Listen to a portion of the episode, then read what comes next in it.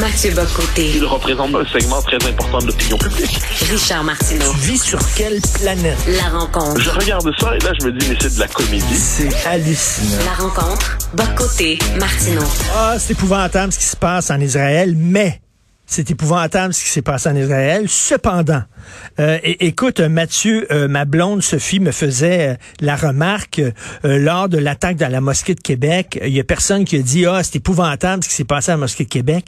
Mais les islamistes quand même, ils l'ont un peu cherché. Jamais personne n'a dit ça. On a dit c'est épouvantable. Point. Pourquoi que là, c'est toujours suivi de mais, cependant, par contre? Non, mais bien sûr, il y a une espèce de récit dominant qui existe aujourd'hui, qui est celui, en toutes circonstances, de la culpabilité occidentale. Donc, quand les Occidentaux se font attaquer, et on rentre là-dedans Israël, euh, qui est vu comme le, on pourrait dire la pointe avancée de l'Occident dans cette région du monde, eh bien, s'il est attaqué, c'est parce qu'il l'a bien cherché. Et si la mort de telle et telle et telle personne est regrettable, il n'en demeure pas moins que la cause à l'origine de cette violence est toujours l'Occident, qui connaîtrait une forme de, de retour du bâton, finalement. De la même manière, ça vient dans le même, le même logiciel, euh, le racisme anti-blanc est, est impossible théoriquement. Alors, par exemple, on va nous dire que quand on va dire sale blanc ou je déteste les blancs ou euh, les blancs c'est dégueulasse, tuer tous les blancs, c'est pas du racisme, c'est une réaction au racisme des blancs et donc là qui s'exprime par des préjugés raciaux, mais c'est pas du vrai racisme quand on dit ça. Ça on l'a vu aux États-Unis. Il faut suffit de se rappeler dans le New York Times Sarah Young, si je me trompe pas, qui avait été embauchée pour le New York Times, des vieux tweets remontent à la surface, et dans ces vieux tweets, il y a justement kill white people, I want people. Il faut comprendre, c'est pas vraiment ce qu'elle voulait dire. De même, le sexisme anti-homme n'existe pas. On peut faire la longue liste de ces choses-là. Donc, il y a une espèce de système d'explication qui veut que quand l'occidental reçoit un coup sur la tête, c'est qu'il l'a bien cherché. Inversement, quand c'est le minoritaire, entre guillemets, qui euh, subit la violence, et là tu penses à, tu évoques la scène tragique et bouleversante de la mosquée de Québec, qui, je le précise, hein, avait ému tout le monde, hein, Tout de monde. gauche, de droite, souverainiste, fédéraliste, centriste, qu'importe, tout le monde avait été bouleversé, on, on avait tous pris cette attaque comme si c'était une attaque contre nous-mêmes, parce que c'en était une, parce que c'est une attaque contre le Québec, contre le mode de vie québécois, contre nos compatriotes qui allaient à la mosquée, qui ont bien le droit d'y aller. Mais là, qu'est-ce qu'on nous disait? En fait? En fait, là, lorsqu'il y avait ce, le type qui a tiré à Québec, eh bien, il tirait au nom de toute une civilisation. Donc, on lui disait que c'était finalement le porte-parole de l'islamophobie ambiante qui existerait dans notre civilisation. Donc, euh, je perds le nom du, tueur de Québec, mais finalement, c'est lui lui, c'était le porte-parole. Il n'y a pas d'excuse, en fait. C'était le bras armé décomplexé de l'islamophobie et du racisme dominant. Donc, on voit, ce sont deux systèmes d'explication qui sont faits toujours pour, d'un côté, diaboliser le monde occidental, euh, ou encore expliquer qu'il n'est jamais victime de rien, et de l'autre côté, de l'autre côté, eh bien, on a cette espèce de négation du réel.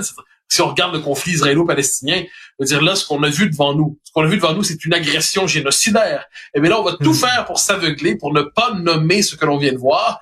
Mais j'insiste, c'est une agression génocidaire. Écoute, euh, je discutais un peu plus tôt avec Thomas Molker et Jean-François Lisée en leur demandant est-ce que le Hamas est un groupe terroriste? Thomas, bien sûr, c'est un groupe terroriste, certain, aucune hésitation. Jean-François me surpris. Ah, le terrorisme, c'est un mot. euh, George Washington était terroriste, euh, Ariel Sharon était terroriste aussi, etc. Il mettait des bémols. Euh, ça divise la gauche aussi, là. Enfin, ça divise tout le monde, Ouais, je dirais. euh, bah, bah, bah, fr- franchement, ça divise pas tant que ça. En France, ça, divise seulement avec la France insoumise, euh, qui est la gauche radicale, mélanchoniste et ainsi de suite, qui se solidarise avec le Hamas parce que pour reprendre la formule très pudique, on dit c'est euh, du clientélisme électoral. Hein, on explique comme ça la position de Mélenchon, clientélisme électoral. Ça veut dire que si c'est du clientélisme, c'est qu'il y a une clientèle, une clientèle qui est en attente d'un tel discours sinon pro-Hamas, à tout le moins qui relativise la faute du Hamas. Quel est cet électorat? Ben, Comme le dit Pierre Brochant, l'ancien responsable des services secrets français, qui a publié un entretien dans le, dans le Figaro, je pense, hier, il dit c'est l'électorat essentiellement issu de l'immigration musulmane des dernières décennies. C'est cet électorat-là, plus une partie de la gauche radicale, mais sur le- les, gros- contingents d'électeurs qui veulent un discours anti-israélien en ce moment, c'est cet électorat-là. Donc ça, je pense qu'il faut le dire. Ensuite, si on veut faire une histoire des subtilités du mot une histoire subtile du mot terrorisme, je dirais depuis George Washington à aujourd'hui, On peut toujours le faire en différents contextes. hein. Puis on va en arriver à la conclusion que Michael Collins, et puis Eamon De Valera, et puis bon, tu peux faire la longue liste. Mais là, le fait est qu'on est dans une situation aujourd'hui qui exige moins cette espèce de fine histoire conceptuelle du mot terrorisme que comment nomme-t-on ce qu'on voit aujourd'hui descendre des civils, assassiner des enfants, tuer au hasard, tuer au hasard. Tu sais, Je, je me permets de refaire la nuance. Là. Tu dis terrorisme. Euh, on peut, si tu prends l'exemple des, euh, des, des différents mouvements nationaux à travers le temps. Il y a ceux qui s'en prenaient à des cibles politiques, militaires, des cibles identifiées. Je, je j'excuse pas, j'excuse pas, on s'entend. Je dis que c'était qui était dans une forme de prolongation de la logique guerrière. Quand on est devant des gens qui décident d'assassiner des civils, de tuer des grands-mères, des enfants, de poignarder des gamins, ainsi de suite, je, je crois qu'il y a une forme de consensus élémentaire pour dire qu'on est devant du terrorisme. Mathieu, la CBC Calvaire euh, envoyé un mémo à ses journalistes en leur disant n'utilisez pas le mot terrorisme en parlant du Hamas, la CBC. Bah, moi, tu vas surprendre, je te dirais, c'est la CBC surtout. hein. C'est-à-dire, euh, c'est- c'est- qu'est-ce que c'est la CBC? J'en parlais hier soir à, CNews. C'est le point culminant du politiquement correct occidental.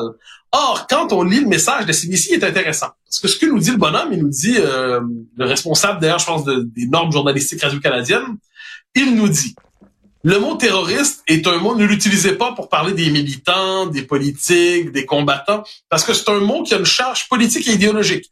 Et dès lors qu'on l'utilise, il a une, il construit un narratif, comme on dit aujourd'hui, il construit un récit. Et ce terme est donc orienté et témoigne d'une vision du monde. Et ajoute-t-il, parce que c'est important, il nous dit, euh, même si les politiques utilisent le mot terroriste, prenez la peine de le nuancer parce que le mot terroriste c'est une opinion, c'est pas un fait. Moi, je retiens une chose assez intéressante là-dessus. C'est que donc la CBC a une conscience très intime du fait que choisir un mot plutôt qu'un autre pour désigner une réalité, ça témoigne déjà d'un choix éditorial.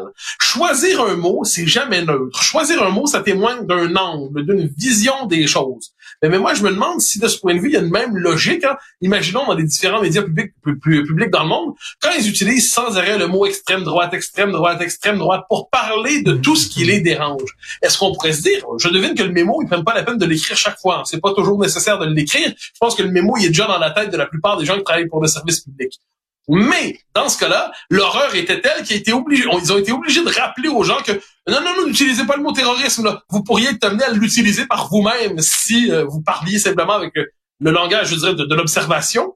Mais ce que je note, c'est que donc il y, a- y des consignes très nettes, très conscientes en disant on sait ce qu'on fait quand on choisit tel mot plutôt qu'un autre. Eh ben c'est intéressant pour analyser ensuite tout le travail du journalisme dans les services publics. Et en terminant, c'est quand même sais, révélateur que la gauche euh, se, se, se sent l'obligation de mettre des gants blancs pour utiliser le mot terrorisme, mais quand c'est le temps d'utiliser les mots extrême droite, enlèvent leurs gants blancs puis l'utilisent euh, à tout vent. Là.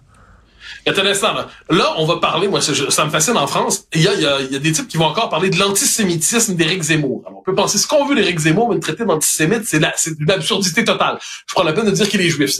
Ça doit compter probablement dans le calcul. Bon, quoi qu'il en soit, on le diabolise, on le diabolise. Il s'en va à la marche pour Israël lundi, acclamé, acclamé, acclamé. Il y a des Zemmour présidents. On peut être en désaccord total. hein. Mais c'est ça la réaction. Mais quand on a la France insoumise qui, elle, euh, multiplie les déclarations les plus louches, alors là, on hésite. On va est-ce qu'on dit antisémite? Est-ce qu'on le dit tu pas? Comment le dire? Comment le dire? Oh, c'est quand même fascinant. Le deux poids, deux mesures, c'est l'autre nom de, de, de, de l'éthique radio-canadienne. On pourrait dire l'éthique des, des médias de service public à travers le monde occidental. Le relativisme total. Merci beaucoup, Mathieu. On se reparle demain. Bonne journée. Salut.